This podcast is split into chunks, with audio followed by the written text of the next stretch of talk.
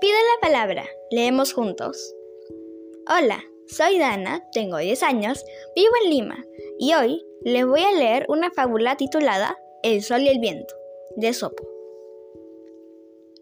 Cuenta la fábula que un buen día el sol y el viento se enfrentaron en una gran discusión. Ambos afirmaban que eran más poderosos uno que el otro.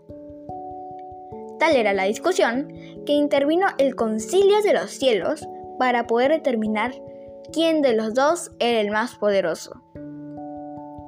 Fue así como se propuso una prueba para ellos a fin de saber sin más quién era el más fuerte de los dos.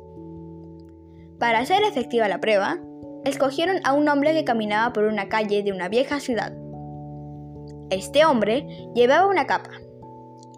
Entonces el viento dijo, yo le quitaré la capa y probaré así que soy más poderoso que tú. El sol asintió y juntos observaron al hombre mientras se llevaban a cabo la primera de las pruebas.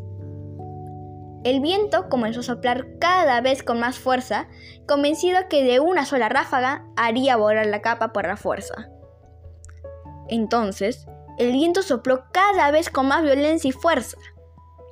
Pero, el hombre por su parte, en vez de quitarse la capa, y para la sorpresa del viento, se aferró mucho más a esta pues tenía frío.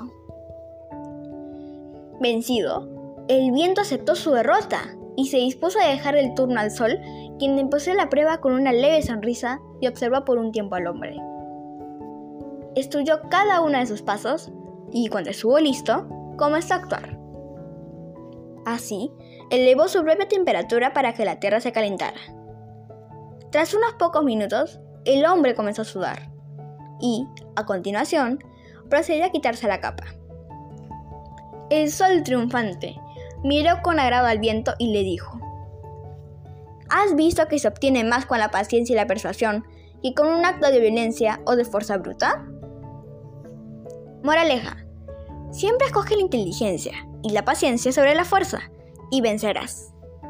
Gracias.